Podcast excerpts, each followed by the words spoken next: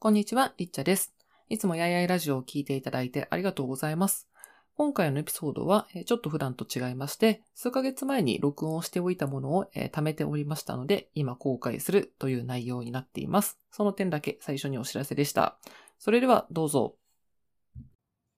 はい、よかちです。りっちゃです。あの、前に、えーっと、やいやいラジオで、妊活夫婦とかのエピソードを話したことがあって、はい。結構うん反響が大きい回だったんですけど、うん、なんか実は自分も最近不妊治療のクリニックに行ったりしていて、うんでうんうんなんでしょうね。まあ結構半年以上ぐらい、なんかそれなりの期間通ったりししてたんですけど、なるほど。えーそうなんです。ちょっとその中の、えっ、と今日は、なんか、体外受精のクリニックに行って、最近その治療を受けてたんですけど、その、それが、うんなんかね、すごい、今まで見たことない世界というか、すごいなんか不思議な世界だったんで、ちょっとその話をしたいと思えっております。ー、漫画、漫画でやってた世界とはまたうん。違いました。どれぐらい、え、何の、ちょっと、まな、漫画の内容忘れちゃったけど、まあ、はいはいはい。フェーズ的には最初は自分たちで自然妊娠を狙って、で、タイミングを狙う方法に変えて、その次ってことですか、あ、そう、なんか、えっ、と、まあ、大きくその不妊治療のステップみたいなところを話すと、えっ、と、すごい大きくはタイタイミングあ、ちなみに私、あの別に専門家じゃないんで、自分で学んだ範囲のこと言ってるだけなんで、あそうだ。のちゃんと、あれ、あの、ちゃんと治療とか参考にする方は、あの、ご自身で勉強するか、あの、医者に行ってくださいっていうのを最初に言っておくんですけど、まあ、その上で、あの、まあ、多くの人が知ってる方が、やっぱり自分の、あ、今って14人に1人の子供は体外受精で生まれてると言われてる。言われてるっていうか、ええデータ的にそうなってるんですけど、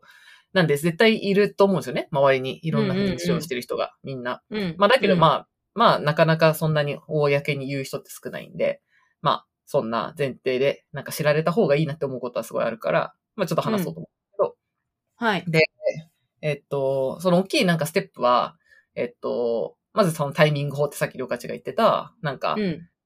自然妊娠だけど、その排卵のタイミングとかっていうのを、まあ医者に行って、その子宮の状態とか卵子の育ち状況とか見ることで、まあどの時期に排卵してるかっていうのをこう極力、こう、なんとなくじゃなくて、ちゃんと極力わかるようにして、そこのタイミングで、まあ妊娠しやすくしましょうっていうのが、まあまず最初のステップ。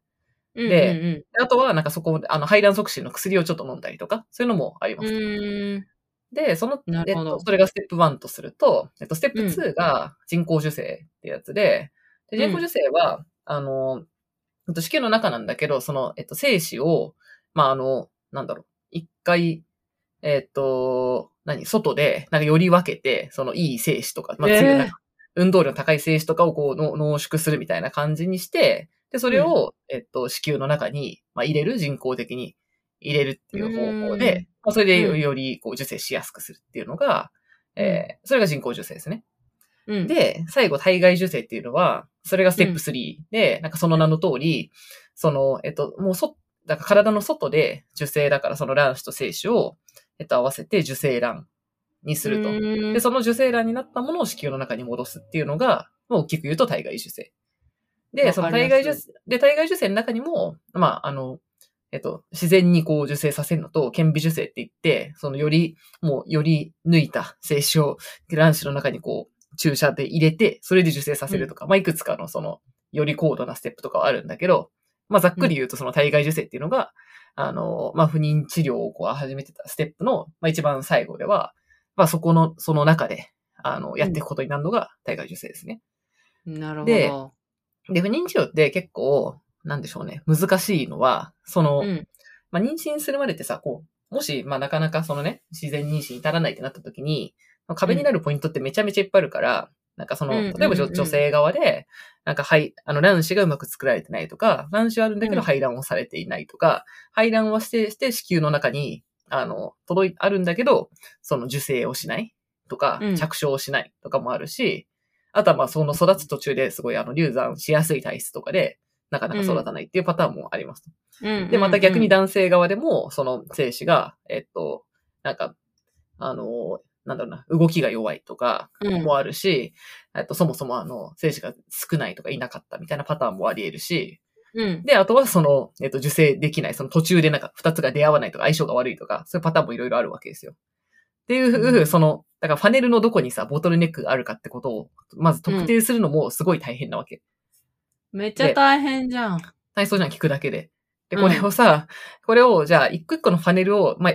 こう見ていく検査もあるんだけど、うん、で、まあ、それを大体最初やっていくんだけど、うんで、も、それが、例えば女性だったらさ、その生理って基本月に1回ぐらいじゃん？だからそのタイミングのここでしかできない検査みたいなのもいっぱいあるからさ、そうするとそれしてるだけで数ヶ月とか全然かかるわけよ。やば。なわけですよ。まあ普通に考えてね。うんで、まああと男性側も男性側でさ、まあいろんなその検査をしなきゃいけないってなって、しかも最終的にじゃあ何が原因かってわかんないこともすごいいっぱいあるんですよ。うーん。なので、その、結構さっき言ったステップ1、2、3っていうのは、あ、ちなみにステップ1、2、3はその分お金がどんどん変わってくんで、うん。一般そうだな、タイミング法とかだと多分月1万とか、かな？なんか、その、せ、1万かかんないぐらいじゃないかな。そのかか、えっと、通うっていうところとか薬とかで。で、多分人工授精だと数万ぐらい一回かかるとして、うん。一回。で、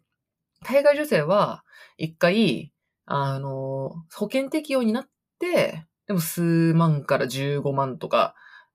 高いと20万以上とかするはず。うん。で、保険、だからその保険適用になったの、2022年の4月から、去年の4月からだから、うんその前で言うと、30万から50万とか、もう一回その、いや、試すのに、一チャレンジするのにそれぐらいかかるっていう、まあまあ高い世界な。わけですよ。そんな30万の商品なかなかないですね。ね、しかもそれでまあね、うまくいくかは全然わかんないから。であ、で、ちなみにその体外受精の、じゃあ成功率ってどんぐらいって言われてるかというと、うん、えー、うんだいたい20から30%なんね。半分以下じゃん。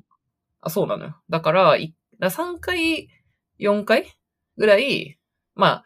やったら、まあ、せい、まあ、うまくいくんだったら成功するかなっていう感じなんですけど、なので、まあ、いや、結構体外受精大変なんだけど、この後で話すけど。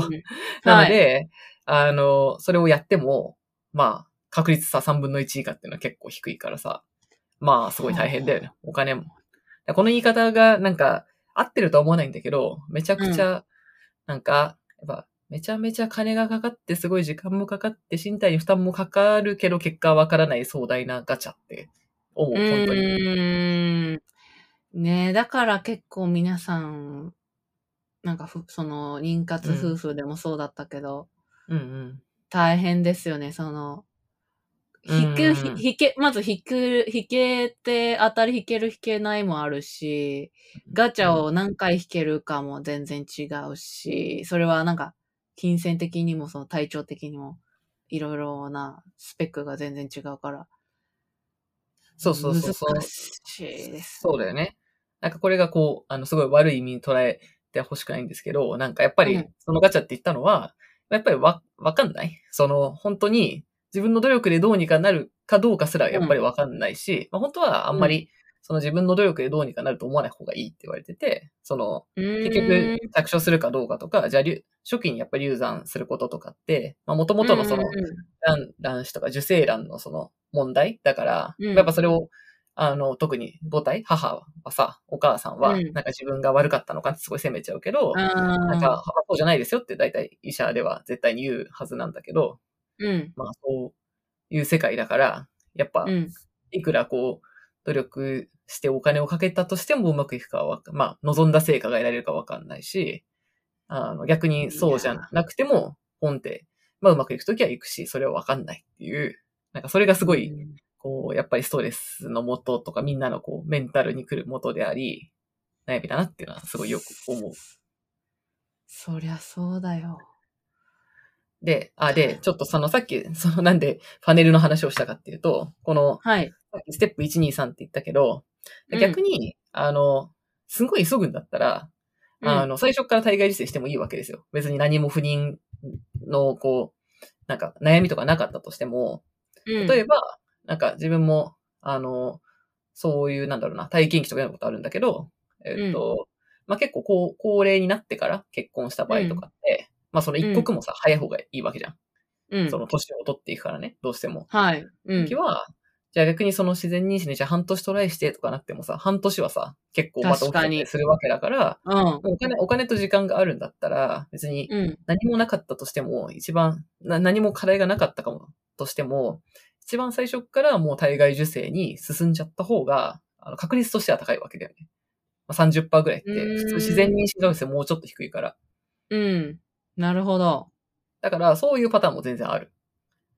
へえ。少ないとは思うけど。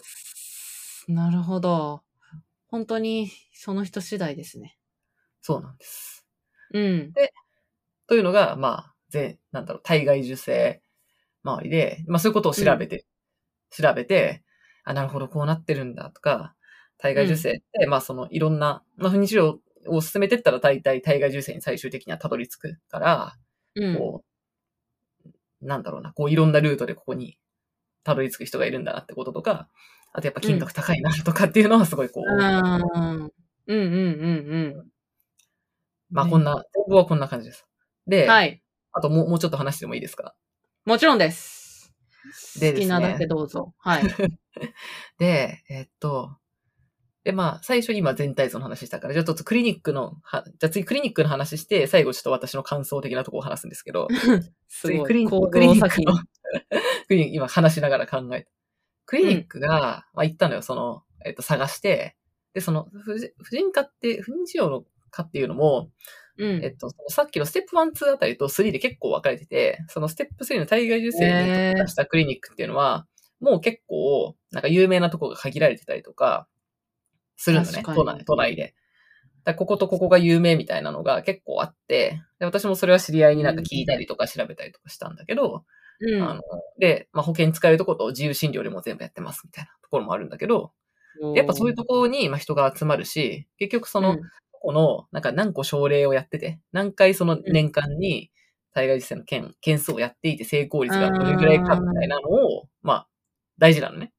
うん。だから、それで集中するんだけど、まあ、それで一個、まあ、家から、まあ、通えるかなぐらいのところにあったんで行ったんですよ。で、行って、やっぱね、最初、すごいなって思ったのが、なんかまず、ホテルのように綺麗な病院で、やっぱ金かかるから、なんか、医者としてもここお金、まあ、儲かるんだろうなとちょっと思ったっていうのが、まあ、まずはあああ。うん。り、まあ、それは全然いいんだけど。で、うん。朝やっぱびっくりしたのは、なんかすごい規模がやっぱ大きくって、もう本当に待合室に毎回行くと、もう女の人30人から50人ぐらいはいるからっていうぐらいさ、うん。もうビルの一室、一室っていうか、なんだろう、結構綺麗なオフィスビルの、なんか、間の何階か分にあるんだけど、なんかこんなにざっとこう、まあ大体30から40代ぐらいかな、みたいな人がさ、うん。めっちゃって、で、みんな当然一人だからさ、一人静かにみんな携帯見てるか PC 触ってるかみたいな、なんか、異様な空間だなって思った。そうですね。そんないっぱいいるんだ。いろいろすごい、あの、結構大規模なとこだから、診察室も、なんか医者、医師が同時に多分、10人くらいいるのかな ?8 人とかはいる少なくで、診察室え A, B, C, D, E, F みたいな、それぞれいる。ああ、いっぱいじゃあそこに女性たちがいろいろな思いを持って。そうなのよ。なんか、あのーまあ、不妊治療の難しいとこって、そのやっぱホルモンの周期とか、その卵卵子、受精とかってもうすべてその周期に、うん。なんか、追ってやるわけだから、なんかすごい、こう自分は乗り物だなというか、こう卵子の乗り物であり、ホルモンの奴隷である、うん奴隷であるみたいなことをめっちゃ思うんだけど、ああ、結局それに合わせて動くしかないから、うん。あの、そうするとさ、もしあの、医医者がさ、土日休みだったけど、土日がさ、その日だったらさ、絶対やんなきゃいけないわけじゃん。だから、その私が言ってるとこは、土日祝も基本やってる。で、朝とか夜とかもやってるっていう、すごい、その、働きながら、まあ、不妊治療できるっていうことを、うん、あの、売りにしているとこなんで、うんあ。それはすごいいいこと、てかありがたいことなんだけど、うんそうするとさ、医師が常に同じ人って無理だから、だからその医師医者もいっぱいいて、あとは、その、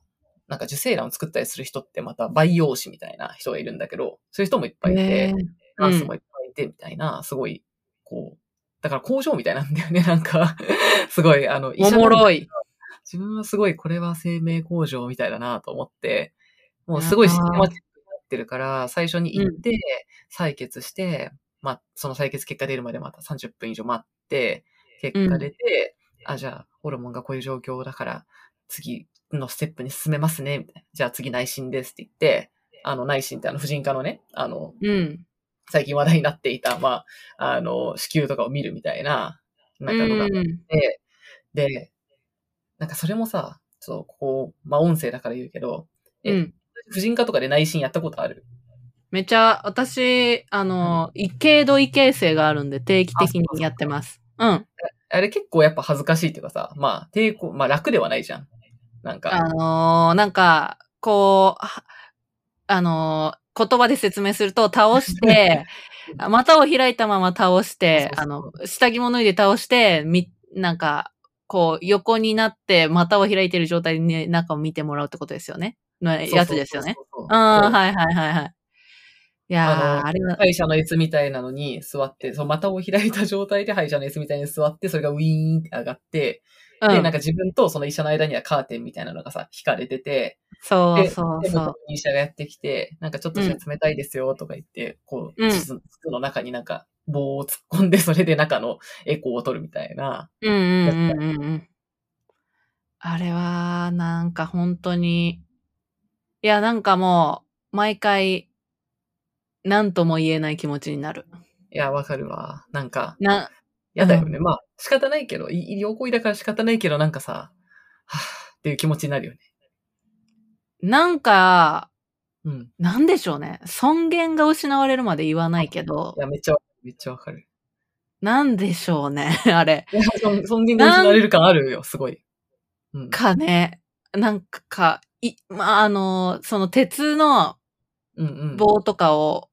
うんやられたりすることもあるかあるあら、るあけどるある。うーんな、なんか、何やらされてんだろうっていうのもあるし、なんかそういう、うんも、ことが、尊厳をき、なんか人間として何をやらされてるのかという気持ちに毎回になり、絶対に帰りに美味しいチーズケーキ食べてる。ああ、やるそうときいや、でもわかる。あれはなんか、多分こう、やった人にはきっとこれは伝わるんじゃないかと思うけど、やっぱり、ななんだ、あれは医療だから仕方ないけど、なんか、毎回な、なんか、尊厳とか、なんか、無、無、無、だけど、なんか、ストレスがこう積み重なっていく感はすごいあるじゃん。まあ、ありますあれ。あ、というわけなんだけど、まあその内心、うんまあきっと女性女性で受けたことある人は分かってくれると思うんですけど、はい。で、それ、それがさ、で、普通でも内診ってさ、その産婦人科とか行ったらさ、最初にその、さ医師とさ、診察で話してて、その後じゃあ見ましょうかって言って内診して、で、もう一回診察みたいな感じじゃん。うん。なんだけど、なんかその、そのクリニック行ってすごいなって思うのは、もうさ、うん。さ採血、内診、医者なの。だから、それで言うとさ、なんかそのさ、その医者に、今日話す医者と、医者は先に私のさ、股をさ、見てるわけ。そっちでさ、お まーだ、まだ話もしてないのに、先にそのカーテン越しの内診で、股だけ見られていて、そしてその後に初めて医者の顔を見るっていう、すごいなんか、まあ法律で言ったらさ、そうだ、そう、それが一番いいんだけど、なんかすごいこう、優先されるのが、優先されるのはさ、効率と卵子であって、なんか、すごいこう、システマチック、工場ってそうですね、なんか、これ本当に一番その、なんていうか、ドライにというか、なんか、うんうん。あんまり良くない表現をすると、なんか、車のうんうん。整備っていうか、なんか、あ車をそう、そう思う。なんか自分はすごい、さっきも言ったけど、すごい自分は卵子の乗り物であるっていうのをめっちゃ思って、うんうんうん。逆に、だからこ心を無にした方がすごい楽っていうか、なんかあんまり考えてももうしょうがないからさ、で、逆に自分のなんか生活が悪いのかなとか、健康が良くないのかなとか思ってもしょうがないし、で、この逆に大きい、こう大きい病院で、で、私はそこの、その方針がいいと思ってるから、それは、うん。なんか、極力その時間を、まあ、大人数いる中でさ、なんか、効率化するようにしてたりとか、なんか待ち時間もうんうんうん、そこで仕事しながら続けられるっていうクリニックだから、うん。あの、Wi-Fi も飛んでるし、電源テーブル、なんか電源のこうカフェみたいなテーブルとかもあるし、そこでさ、カタカタ PC 開いて仕事してるわけよ。だからまあしかもなんかな、みたいな。うん。ーね多分おそらく、わかんないですけど、傾向としてなんかやっぱり仕事頑張ってる人が多そうですもんね。そこを選んでて。ああ、でもそれそれはそうなりにお金を払えて。うそん、ういうた、多分雰囲気はまあそうなんだろうなって思うから、なんか他の病院多分もうちょっとこう寄り添い方とかも多分あるんだけど、なんか、うんうんまあそれ私がどっちかっていうと、そのお金とか時間かけて、んお金をかけてもいいから最短で、最速で話が済む方がいいなって思って選んだから、システマチックなところ。で、うん。全然満足してるんだけど、うん。でもこう、すごいこう、で、まあ、スタッフの人もすごい優しいし、あの、うん。声掛けも優しいし、丁寧だし、ホテルのように綺麗な内装なんだけど、なんか、そのやってることはすごいこう、生命工場みたいな。で、なんかやっぱり生命、なんか、何で、ホルモンを、なんか、こう出すための注射とか、うん飲み薬とかで、あの、ずっとこう調整をしてって、で、何日後、だから何日後、ここが何日後、で、ここで、あの、採卵っていうその卵子を取るっていうのをここでやって、で、なんか、あの、じゃあ、お持ちになった正規はこちらから提出して、みたいな、こう、窓口とかうん。ね、あり、で、そしてこうやって受精され、あ受精卵の、なんか写真がこういう感じで、みたいな、すごうい、ん。なんか、生命、工場、うん、みたいな、すごいな、って思ってる。マクロで見ると、ね、そういうのがみんながぐるぐるやってんですもんね。何十っていうのかな、人こうこうも集まってコウノトリ、コウノトリが、みたいなのの対局というか、あー。確かに。なんでしょうね、こう、おい、あの、お祈り系の、なんていうの、演技系の、本当真逆だなって、すごい思うな。うーん。まあ、そんな感じでして、あの、まあ、そう、すごいそのシステマチックな工場で、みたいなとこが、うんうんうん。面白いって言われたけど、なんかすごい、こう今までの人生でさ、そういう場所を体験したこともないし、なんかこう、やっぱりこう、身体とは、こう、なんていうの、結局化学物質のようなこういうものですごい動いてんだな、みたいな。すうん、ごい思ったり、うん。医療の力はすごいな、みたいなことを思うんうことがうんうん。非常に多いわけですよ。はい。そんな確、で、で、まだまだまあ続いてるんだけど、うん。なんか、まあそれ、それがすごい新鮮だったっていうのと、うんうん。えーっと、あとちなみにそのクリニックにいる客層、さっき言った、まあその、うん。みんな女の人たちがいっぱいいるんだけど、うん。やっぱさっき岡地が言ったように、その、まあ多分バリキャリ的な働いてる人多いんだろうなっていう感じなのと、うん。最初行った時本当にさ、あの、モンクレールダウン率がすごい高くって、それ、あれモンクレール、あっちもモンクレールみたいな、冬に行ったから。それ、なんていうか分かりやすいですね。それは非常になんというか分かりやすいですね。なんか、ちょっと私が性格悪いんで、ついこう、どういう感じなんだろうって観察しちゃうんですけど、なんか、うん。レール、セリーヌのバックみたいな人とか、まあ、ももちろんみんなじゃないよ。でもやっぱり小切れにしてる人が多くって、うんうんうんでまあ、まあ、まあ仕事行くんだろうな、みたいな人もいるし、うんうんうん。まあ、そううん。もうちょっと緩そうな人とか、そんなにばり、まあ、働いて、あの、ちっちゃいバッグで来てる人とか、そのこれから仕事ってわけではなさそうな人とかもいるけど、まあ、やっぱりみんな小切れだからそれなりに金はあるだろうなっていう人がまあ多いですね。てかじゃないとまあなかなか高いんで本当に。まあ無理だよな。うん。まあ、とこと、あとさ、うん。あの、あと通訳つけてる人とかいて、で、通訳の、こもう公式サービスであんの？その、病院の中に通訳サービスみたいな費用とかも書いてあって、で、多分アジア系、まあ、中国かどこだろう、韓国か？なんか、かアジア系の誰かだったけど、なんか結構綺麗な感じの人が通訳と一緒にいて、あやっぱ日本、わかんないけど、日本に来てこういうの受けたり、まあ住んでる人かわかんないけど、やってんだなとか思った。えー、でもね、サービスがあるってことは、定常的にそういうニーズがあるってことですもんね。そうだと思う。うおー、何かすごい特定のクラスターですね、それは。うーん。ね、あんま、あの、まあ、どこの国が住ん、まあ、アメリカとかの方が進んでると思うけど、なんか、うんまあ、もしかしたら、ああアジア圏とかでは、まあ、日本がなんか住んでるとこあるのかもしれないし、まあうんうんうん。どっか特定の国から、まあ、来た方が何か便利なこととか、住んでる医療とかがあるのかもしれないし、って感じだったな。うん。皆さん、そういう人たちが集まって、立ち向かってるわけですね。そういう状況に。そうね。なんて言うんだろうな。なんかこの不思議な私の感覚はこう、自分もなんか、あ、大変って思うけど、ここにいる人たちはみんなさ、みんなこれやってんのかって思うと、すごい、うん。すごいな、みたいな。この、この人数がこんなことをみんなやっているなんてすごい世界だな、みたいな。で今まで自分はそういうことを、なんかそうだって世界を知らなかったし、なんかそれ、その、都会のこうビルのど真ん中にこんな 不思議な世界があるなんて知らなかったし、でそのビルさ、うんオフィス、オフィスビルだから、なんかエレベーターとかも普通に、多分上のオフィスに行く人とかも一緒なの。だから、本当ここの世界でこんなことが起きていると、この上のオフィスで働いている人たちは知っているんだろうか。ここから毎日毎日こうやって子供が、まあ生まれているかもしれない。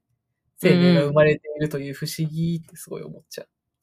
文学的。うん、文学的ですね。だし、なんか。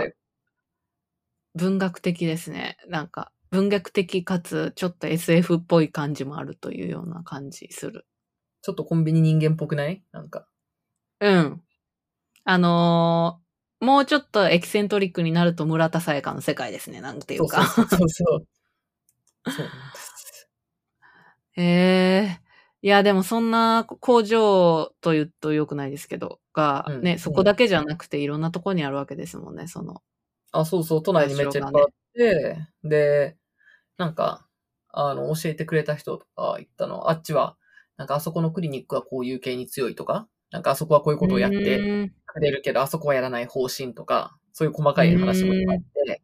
で、あとツイッターのその妊活赤ってめちゃめちゃいっぱいあって、なんかそれも調べてみてたんだけど、まあ、うん。なんだろうな。ちょっと参考にそのクリニック調べたりするときとか調べてみたんだけど、うん。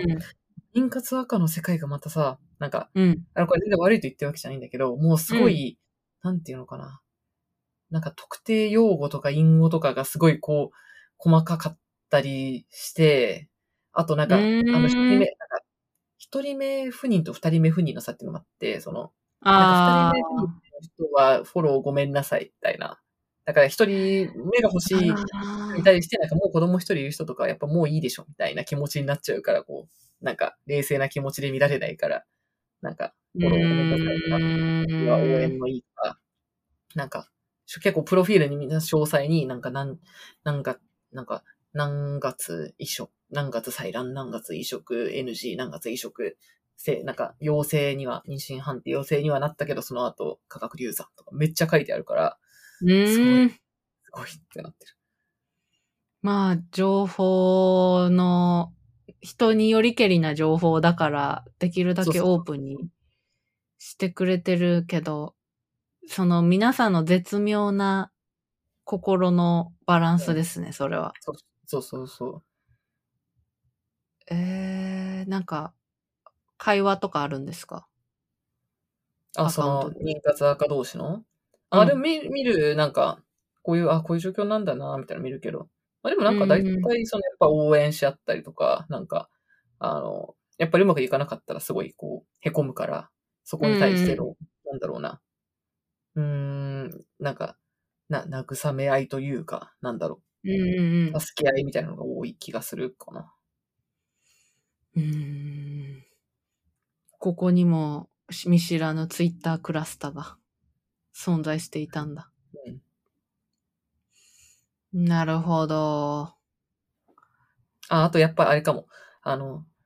なんか職場の人にこういうこと言われたとか、久々に会った友達に事前報告された、素直に言えない私が悪いのかな？うん、でもこんな時にこんな話は聞きたくないよとか、なんか芸能人の妊娠ニュースを見るたびに暗い気持ちになってしまうのでニュースの通知を切ったとか、なんかそういう、こう、リアル妊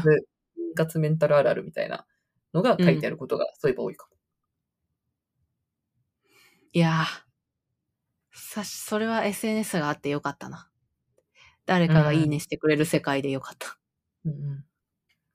まあやっぱ普通、普通っていうか、身の回りでやっぱ言えない人が多いだろうね、本当に。言えない人が多いでしょうね。うんうん。うん。あんまりだって直接は聞かないもん。そうだよね。うん。そう思し、やっぱできてから実はやってたって人もよく聞くそうだよねの方がよく聞くし。う。うんん。そうだね。私も今撮ってて、このエピソードをいつ公開するか全く決めてないんですけど、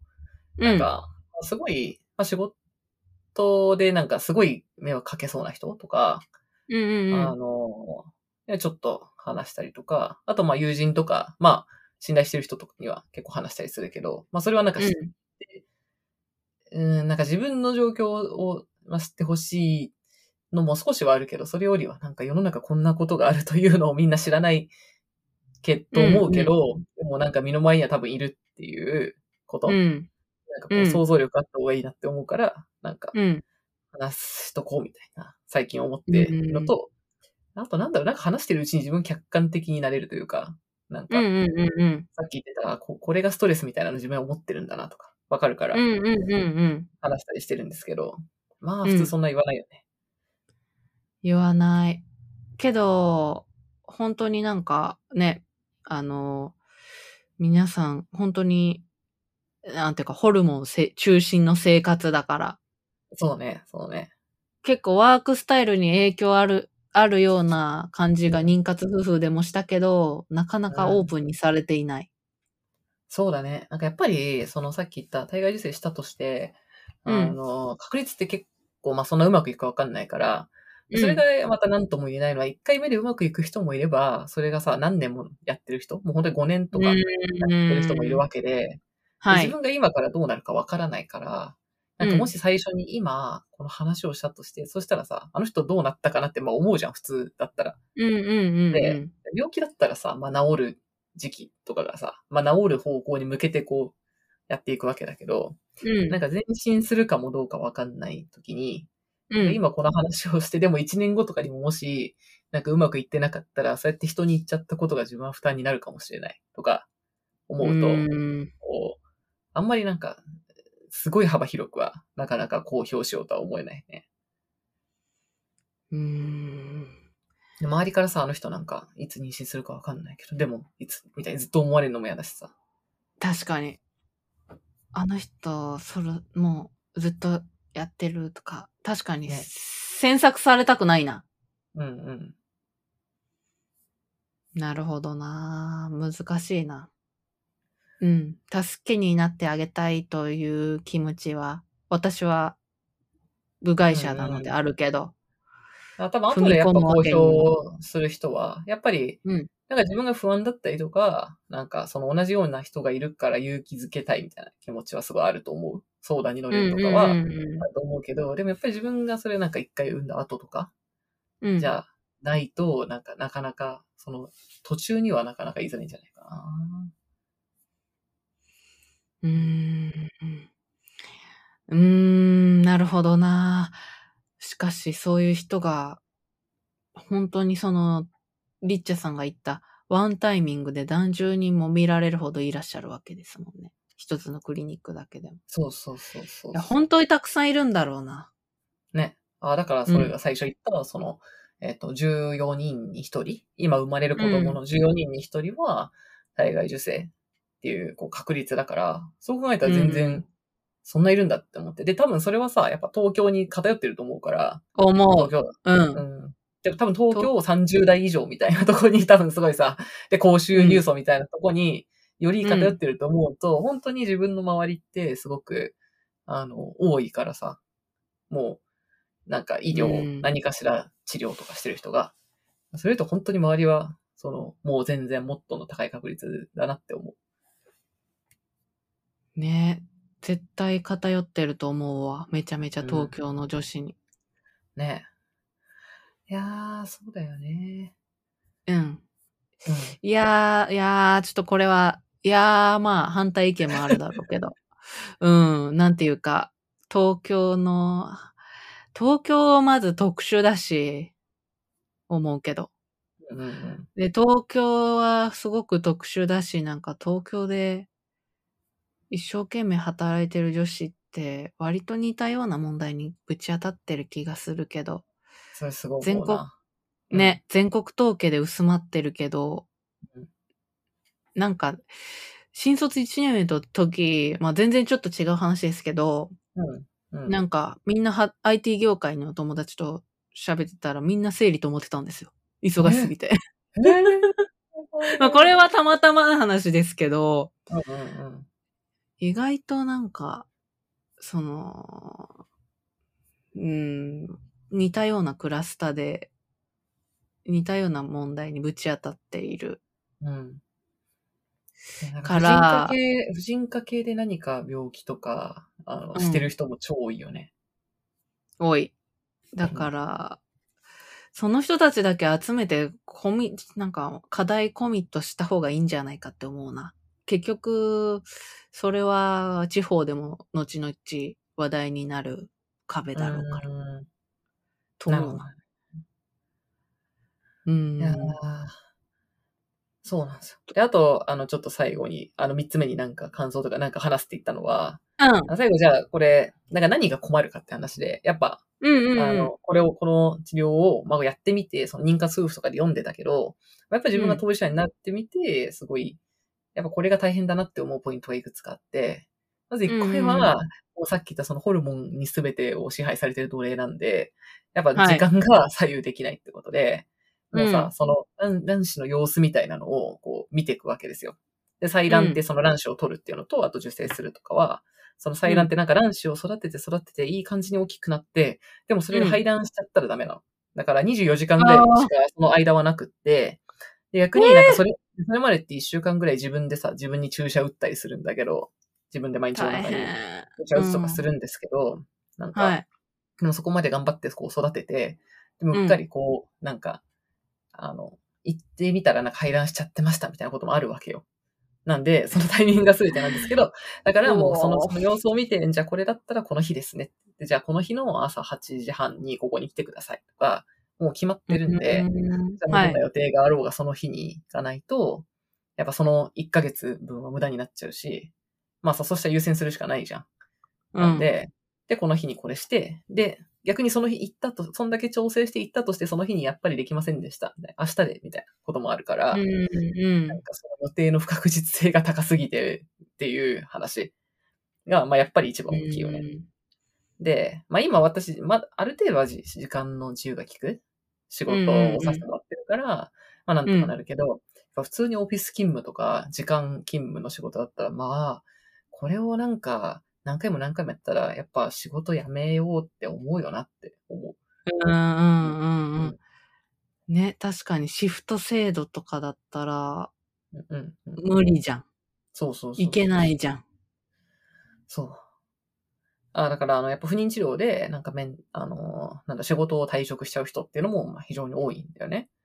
うんうんうん。うん。見ました。なんかそれの統計みたいなやつめっちゃやめてるみたいな。そう、何人、うん、10、10人に1人とかなもっと多かったかな結構。うんうんうん。結構多かった。うん。で、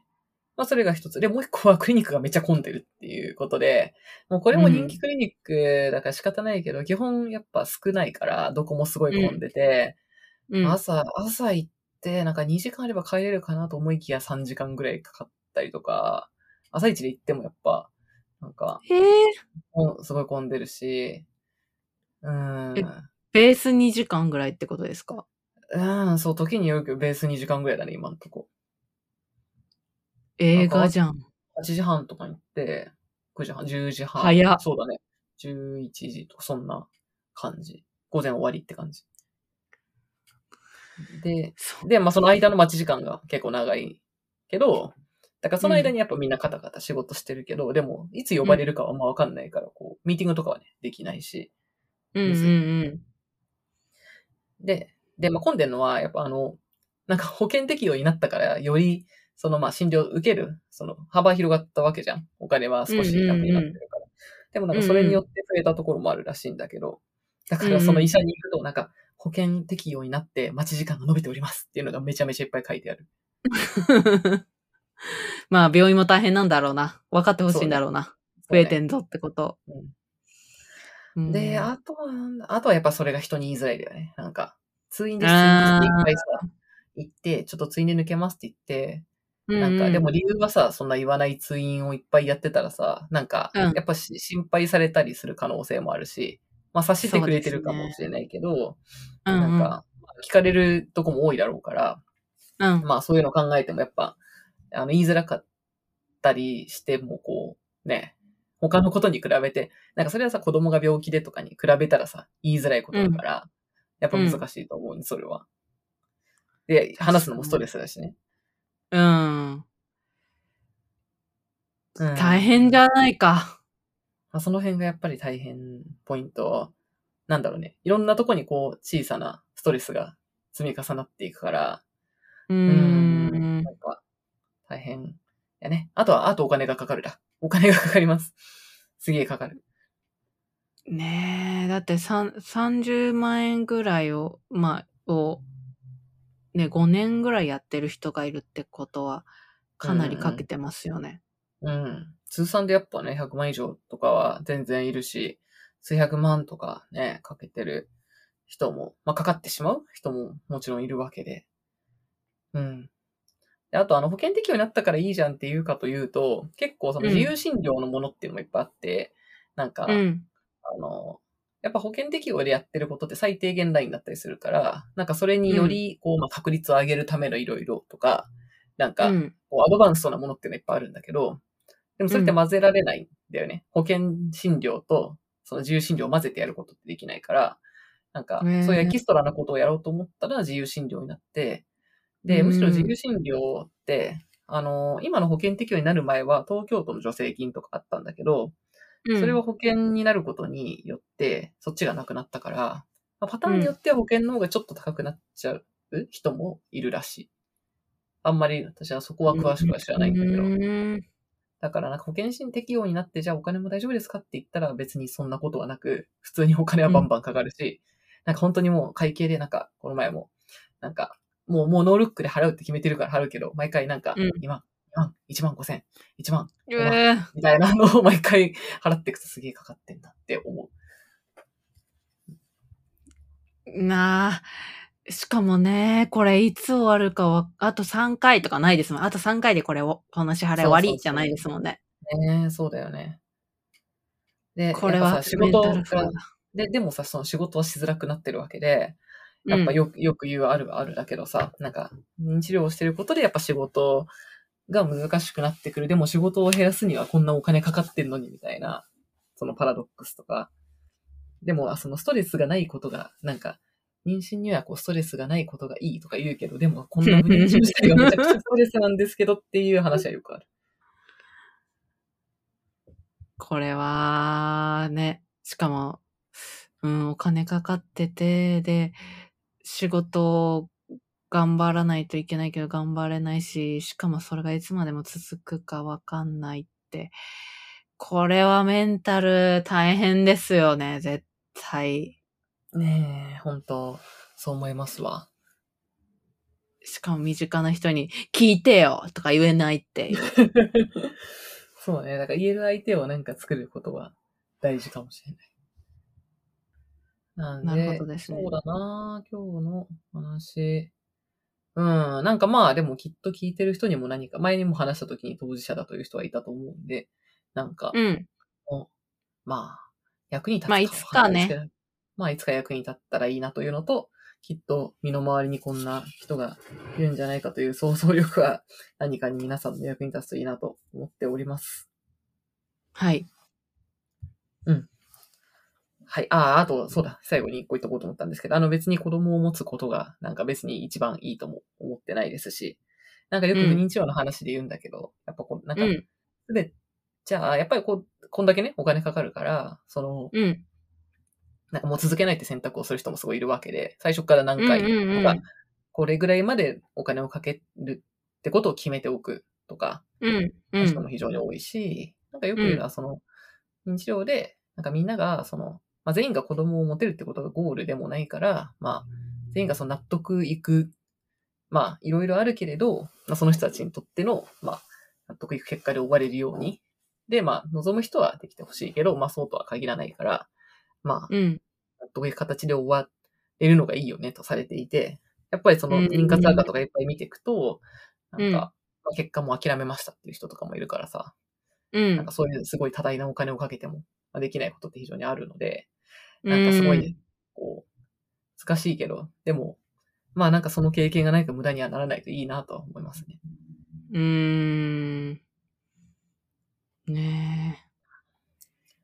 はい。じゃあ今日はちょっと重くなってしまいましたが、こんな感じで。はい。ございます。ありなんか相談とかある方いたら質問、ん？お便りとかうんに、ぜひ送ってください。はい。やいやいラジオではお便りを募集しています。概要欄に Google フォームを貼っているので、そちらから質問をお送りください。その他、感想、えーコメントも、ハッシュタグ、やいやいラジオをつけて、ツイッターでツイートしていただけると、えー私たちが見に行くので、ぜひお待ちしています。